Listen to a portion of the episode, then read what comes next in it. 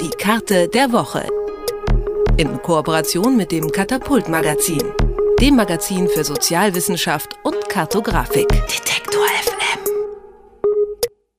Regelmäßig sprechen wir hier bei Detektor FM über steigende Mietpreise und das Leben in der Stadt, dass sich in Städten arm und reich auch räumlich immer weiter entfernen und welche Städte von dieser Entmischung ihrer Bewohner besonders betroffen sind, zeigt die aktuelle Karte der Woche und über die spreche ich mit Stefanie Schuld vom Katapult Magazin. Hallo Stefanie. Hallo. Schon beim ersten Blick auf die Karte sieht man ziemlich schnell, dass das Ausmaß an sozialer Segregation in den neuen Bundesländern insgesamt stärker ist als in den alten. Woran liegt denn das? Wir haben uns auf eine Studie des Wissenschaftszentrums Berlin für Sozialforschung bezogen, die insgesamt 74 deutsche Städte untersucht haben im Zeitraum von 2005 bis 2014. Und sie haben sich angesehen, wie die Segregation innerhalb der Städte ist und haben festgestellt, dass es bei den westdeutschen Städten keine einheitliche oder keine offensichtliche Systematik gibt hinsichtlich der Segregation. Die ostdeutschen Städte hingegen stärker segregiert sind. Und zwar hat die Segregation, dieser Prozess besonders nach der Wiedervereinigung zugenommen, sodass 2014 32 Prozent der ostdeutschen Städte sozial segregiert waren, wohingegen die westdeutschen Städte nur bei 25,1 Prozent lagen. Und es hat auch was mit dem historischen Erbe dieser Städte zu tun. In den ostdeutschen Städten oder in vielen ostdeutschen Städten wurden nach dem Zweiten Weltkrieg verstärkt Plattenbauten ähm, errichtet, häufig an den Rand einer Stadt, also sozusagen oder sogenannte Trabantenstädte, dass man einen historischen Innenstadtkern hat und diese Plattenbauviertel liegen am Rand. Das sind große Wohnsiedlungen, wie man sie kennt aus Rostock zum Beispiel oder aus Erfurt. Und es hat nach der Wiedervereinigung ähm, dieser Prozess stattgefunden. Viele, die es sich leisten konnten, sind von dort weggezogen, haben sich ein eigenes Haus auf der sogenannten grünen Wiese gebaut. Und diejenigen, die dort geblieben sind oder die jetzt im Nachhinein dorthin ziehen mussten aufgrund steigender Mieten in den Innenstädten, konzentrieren sich dort, sodass häufig arm und reich eben nicht mehr, wie es das Ideal wäre, nebeneinander wohnen, sondern viele Arme wohnen in diesen Plattenbauten, Großwohnsiedlungen am Rand der Stadt, wohingegen einkommensstärkere Familien in der Innenstadt wohnen oder in Vororten. Also quasi auch äh, wie hier in, in Leipzig-Grünau einst die Vorzeigesiedlung der DDR und äh, als dann die Wende kam und die ganzen Altbauten hier saniert wurden, sind alle, die sich leisten konnten, in die Stadt, in die Altbauten gezogen und naja, der Rest, der blieb dort. Genau.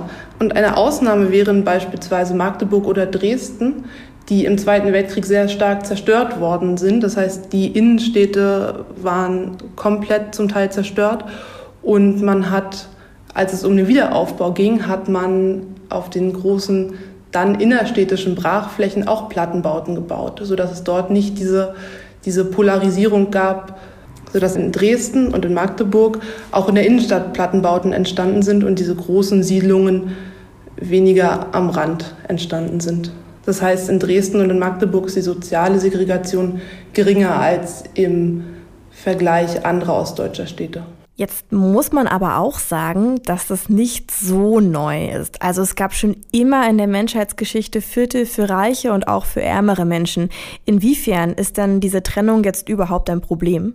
Man hat herausgefunden, dass es sozusagen oder sogenannte Nachbarschaftseffekte gibt. Das heißt, wohnen nur Arme nebeneinander Tür an Tür, kann das Auswirkungen haben auf die Bildungschancen, auf die Zukunftsperspektiven von Kindern beispielsweise.